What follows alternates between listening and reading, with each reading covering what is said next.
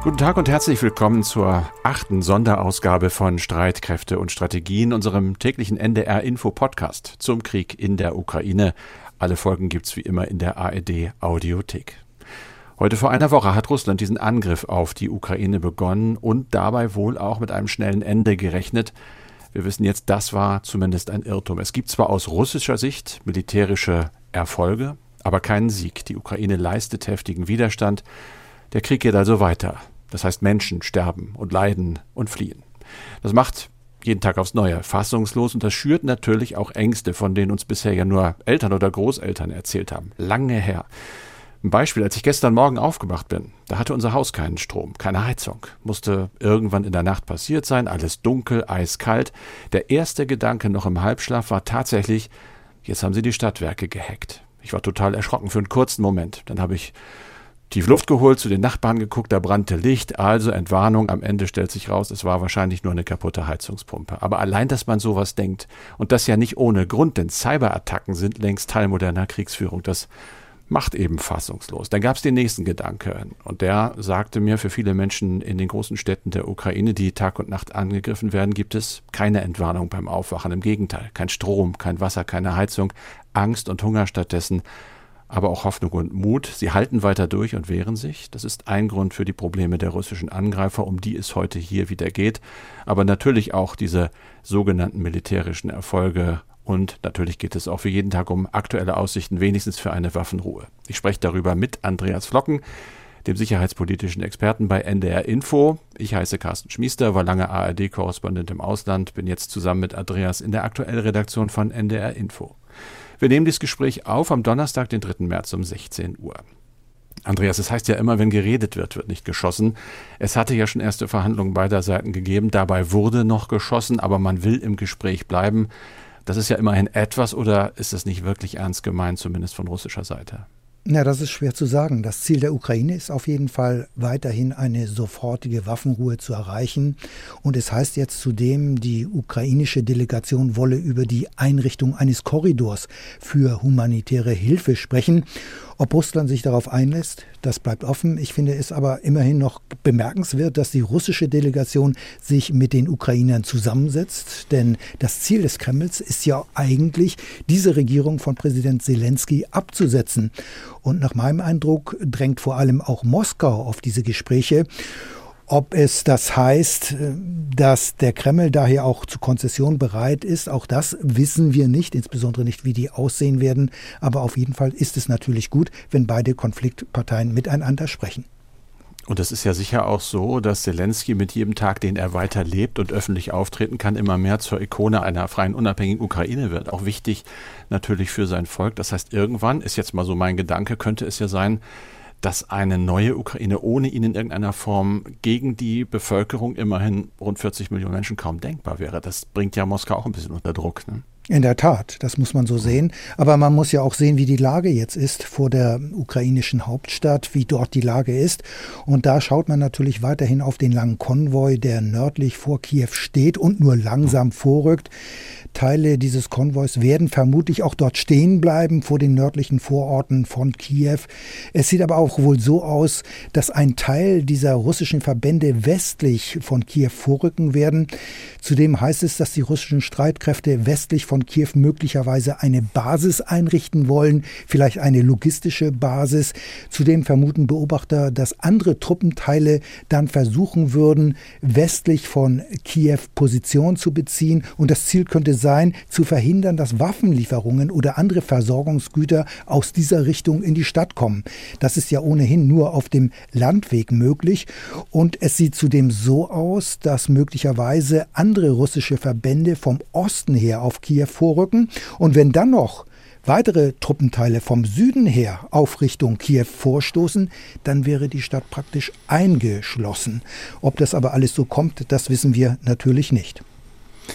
Kiew ist ja nur ein Brennpunkt im Moment, wo es sehr, sehr schlimm ist. Vor allem immer nicht zu vergessen für die Menschen, die in dieser Stadt sind und ja wirklich nicht wissen, was mit ihnen passiert in den nächsten Tagen und Wochen. Wir hören von anderen Städten, vor allem aber auch im Süden und Osten des Landes. Da ist die russische Armee ich sage es jetzt wieder in Anführungsstrichen aus Ihrer Sicht erfolgreicher. Da gibt es Fortschritte, da werden, ist angeblich eine Stadt schon erobert worden. Ja, das kann man so sagen, denn vom Süden her sind ja die russischen Truppen äh, von der Krim her vorgestoßen. Größere Verbände sind dann Richtung Westen abgebogen, sage ich mal so. Inzwischen kontrollieren russische Verbände die Stadt Cherson am Schwarzen Meer und damit ist der Weg eigentlich frei zur Hafenstadt Odessa. Odessa hat rund eine Million Einwohner und es heißt, äh, im Schwarzen Meer befinden sich auch mehrere Landungsschiffe der russischen Seestreitkräfte. Das heißt, es könnte sein, dass Odessa auch dann von See her angegriffen wird und zugleich Vorstöße von Land her. Das hieße dann möglicherweise konkret, dass die Ukraine vom Schwarzen Meer total abgeschnitten ist. Und von der Krim her sind ja auch bereits vor einigen Tagen andere russische Verbände Richtung Osten vorgestoßen. Sie stehen inzwischen vor der Hafenstadt Mariupol am Asowschen Meer. Die Stadt ist eingeschlossen, hat fast eine halbe Million Einwohner und der Gouverneur der Region teilte mit, dass es in Mariupol kein Strom und keine Wasserversorgung mehr geben würde. Das sei alles zusammengebrochen. Also auch der Osten wird zunehmend von russischen Truppen kontrolliert. Dort, das muss man auch so sehen, gibt es allerdings weiterhin erheblichen Widerstand. Und für Widerstand braucht man Waffen. Deutschland hat der Ukraine, wie viele andere Staaten ja auch, bereits Waffen geliefert. Da ging es um Panzerfäuste und Stinger, Luftabwehrraketen.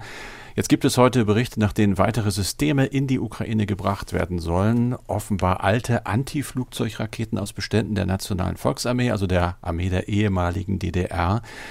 Sind die heute noch gefährlich?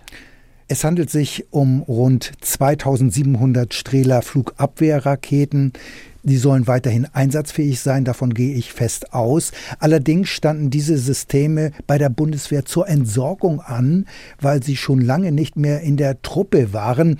Also die Raketen dürfen aber trotzdem funktionieren, sonst würde man sie ja wohl nicht den Ukrainern überlassen wollen. Aber man muss sagen, auf diese Flugabwehrraketen ähm, Strehler wird letztlich zurückgegriffen, weil die Bundeswehr offenbar keine Stinger-Raketen mehr abgeben kann, weil die Bundeswehr buchstäblich blank ist, wie der Heeresinspekteur ja kürzlich einräumen musste. Denn diese Stinger-Raketen sind viel einfacher zu bedienen und zudem treffsicherer. Und die entscheidende Frage ist allerdings trotzdem, ob diese Waffensysteme auch in der Ukraine ankommen, und zwar genau dort, wo sie gebraucht werden. Denn die Stinger-Raketen, die ja schon vor einigen Tagen ausgeliefert worden sind, oder es ist angekündigt worden, dass die ausgeliefert werden sollen, die sind offenbar jetzt der Ukraine übergeben worden. Und das wird vermutlich in Polen gewesen sein. Das hat diesmal also keine Wochen gedauert, bis sie da sind, bis sie am Übergabepunkt waren, sondern vergleichsweise nur einige wenige Tage. Ich habe äh, irgendwo in den Agenturen gelesen, dass ein hoher Bundeswehrsoldat gesagt hat, diese Raketen könnten am Ende vielleicht doch ein, wie er sich ausdrückte, Game Changer sein, also die russische Offensive in noch ernsthaftere Schwierigkeiten bringen. Das heißt ja, den luftbasierten Teil dieser Offensive, sind die denn wirklich taktisch von so großer Bedeutung oder machen wir uns da was vor und sie verlängern vielleicht nur den Konflikt und provozieren die Russen? Es gibt Leute, die mailen uns zum Beispiel auch diese Sorge. Also ich meine, die äh, können schon eine Art Gamechanger sein, das muss man sagen, mhm. weil die Russen ja eine Luftüberlegenheit haben.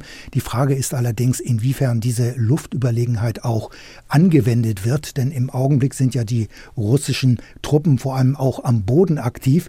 Aber insgesamt kann man sagen, erinnert mich das Ganze doch ein bisschen, was dieses Dinge angeht, ein bisschen an Afghanistan, an die Zeit nach 1979. Damals hatte ja die Sowjetunion Afghanistan besetzt besetzt und die Amerikaner hatten ja Stinger-Raketen damals zur Luftabwehr an die Mujahideen übergeben, um etwas gegen die Luftüberlegenheit der Sowjets damals einzusetzen. Und die Mujahideen haben das relativ erfolgreich gemacht. Es wurden zahlreiche Kampfhubschrauber und Kampfflugzeuge abgeschossen.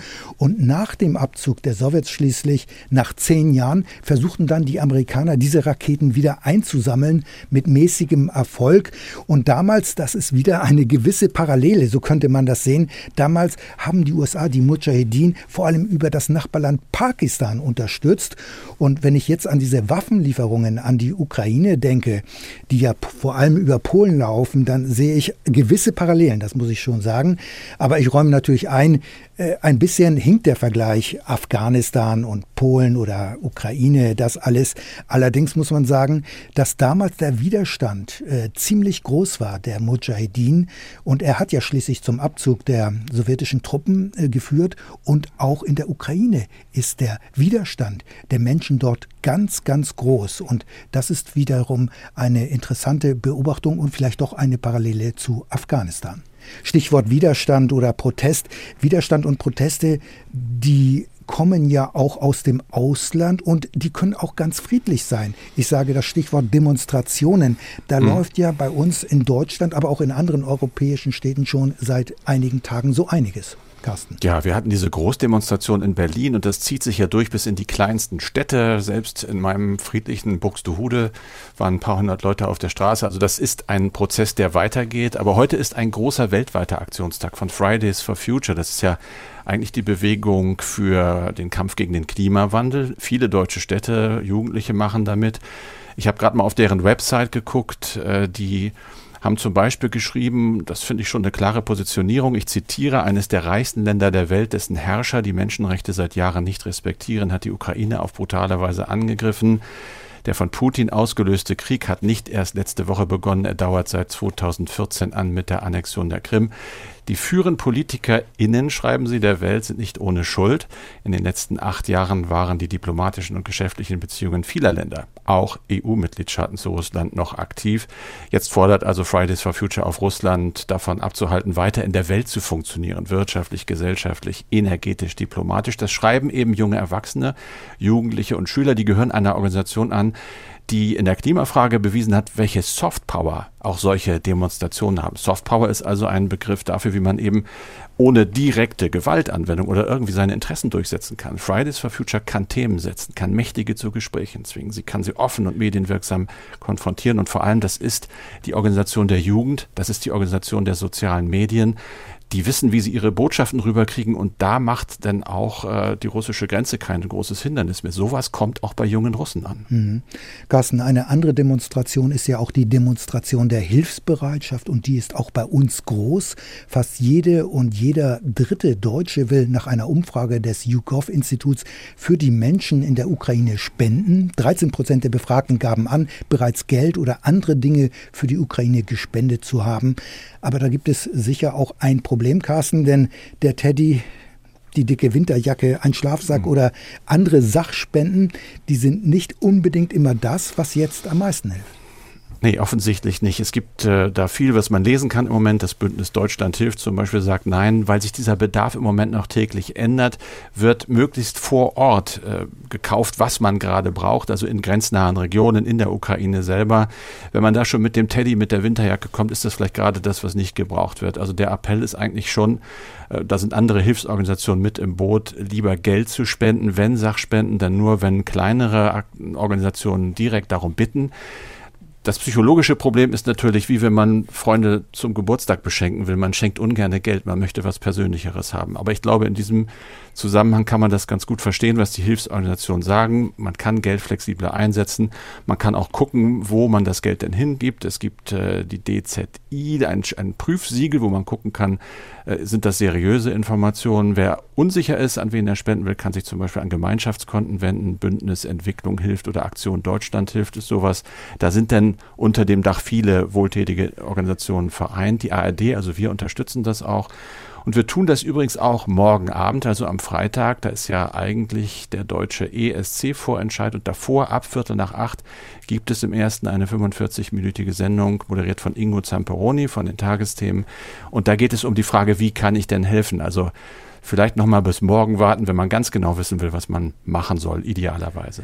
Carsten, lass uns noch einmal einen Blick auf die russische Gesellschaft werfen. Offiziell gibt es dort ja keinen Krieg in der Ukraine.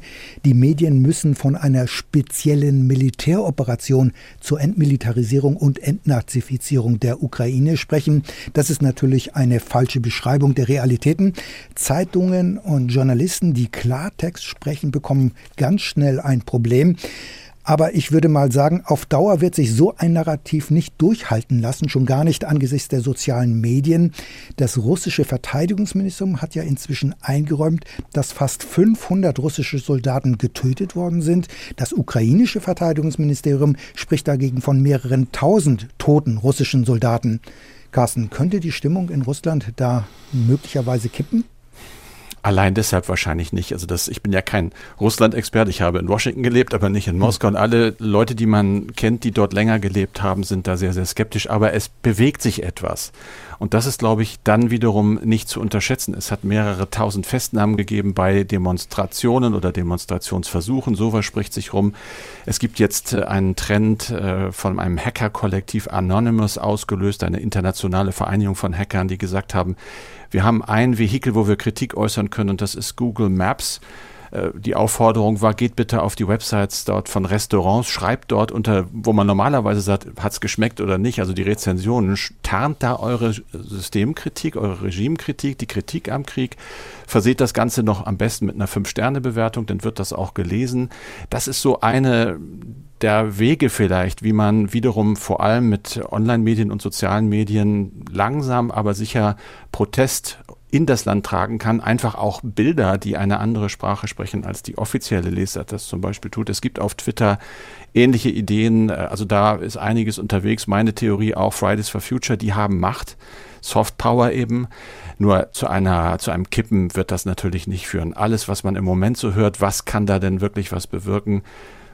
Ehrliche Antworten kriegt man oft wahrscheinlich kaum etwas, wenn dann vielleicht doch, dass dieser Krieg einen so schrecklichen Verlauf nimmt, dass es innerhalb der Kreise um Putin, da fällt immer wieder das Stichwort Palastrevolution, dass es dort Leute gibt, die am Ende aufstehen. Aber wir wissen, wie unwahrscheinlich sowas ist. Also danach sieht es jetzt nicht unbedingt nach einer Implosion, zumindest der Unterstützung für den Krieg in Russland aus, selbst wenn Putin mit Atomwaffen gedroht hat. Und äh, dazu zählen, ich habe mich da mal informiert, zynischerweise ja unter Umständen sogar Atomwaffen, die mal in der Ukraine gestanden haben. Das Land war eine Sowjetrepublik, hatte das drittgrößte Arsenal an Atomwaffen der Welt, hat sich 94 dann aber entschlossen, diese Waffen abzugeben. Im Budapester Memorandum verpflichteten sich dann Russland, die Vereinigten Staaten und Großbritannien im Gegenzug auch die territoriale Integrität der Ukraine nicht zu verletzen.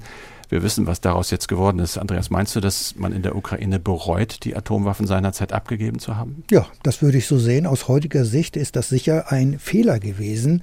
Denn wenn man sieht, dass die Ukraine heute Nuklearmacht noch wäre, dann hätte Russland das Land mit Sicherheit nicht angegriffen.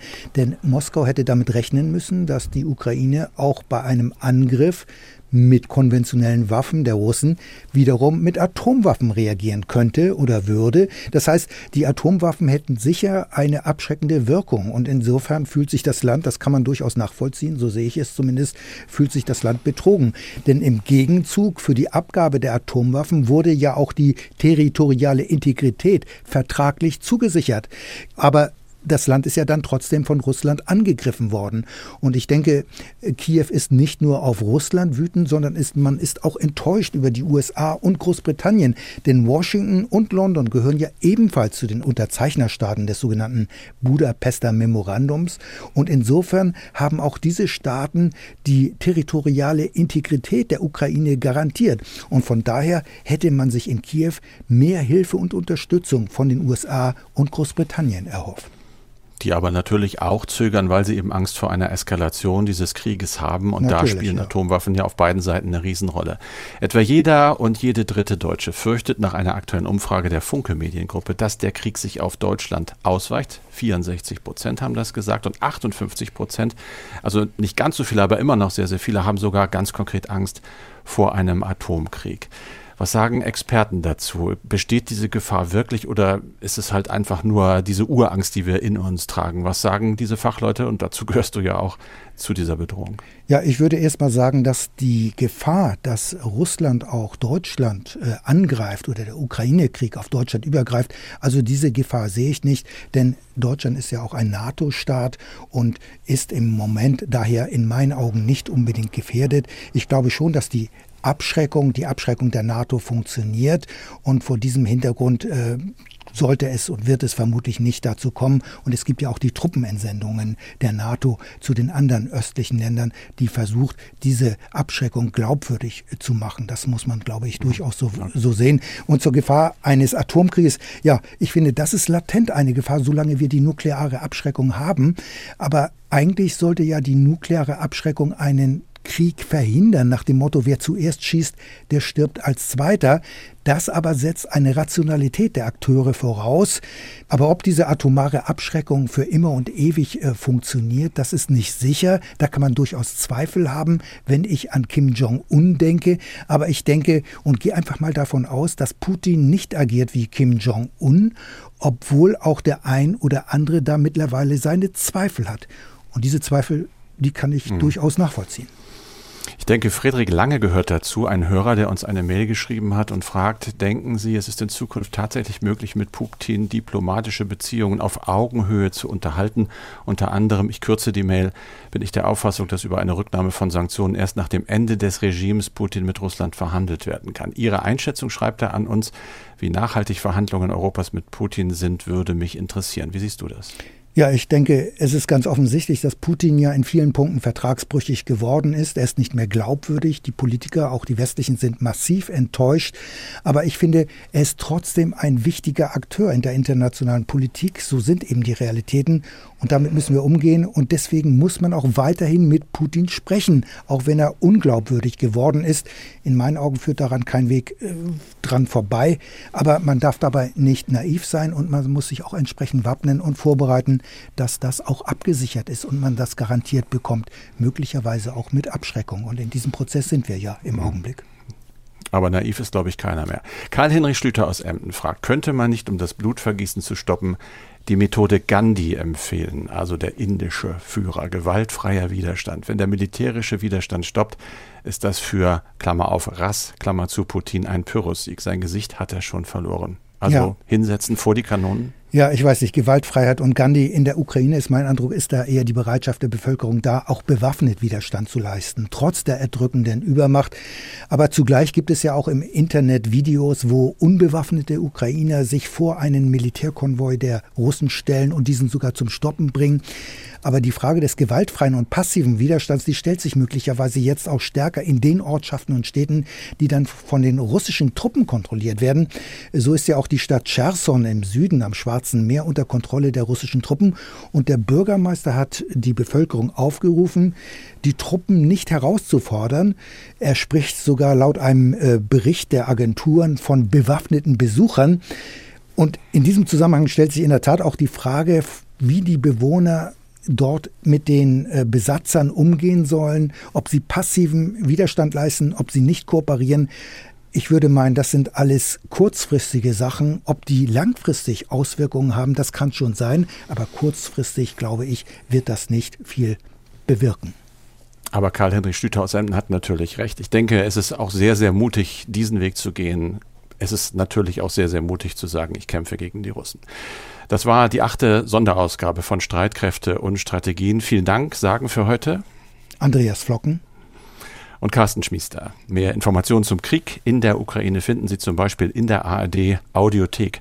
Dort können Sie beispielsweise auch unser Radioprogramm von NDR Info im Livestream hören und zwar 24 Stunden am Tag.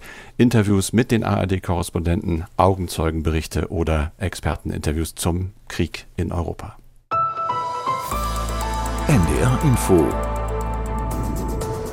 Streitkräfte und Strategien. Der NDR Info Podcast zur Sicherheitspolitik.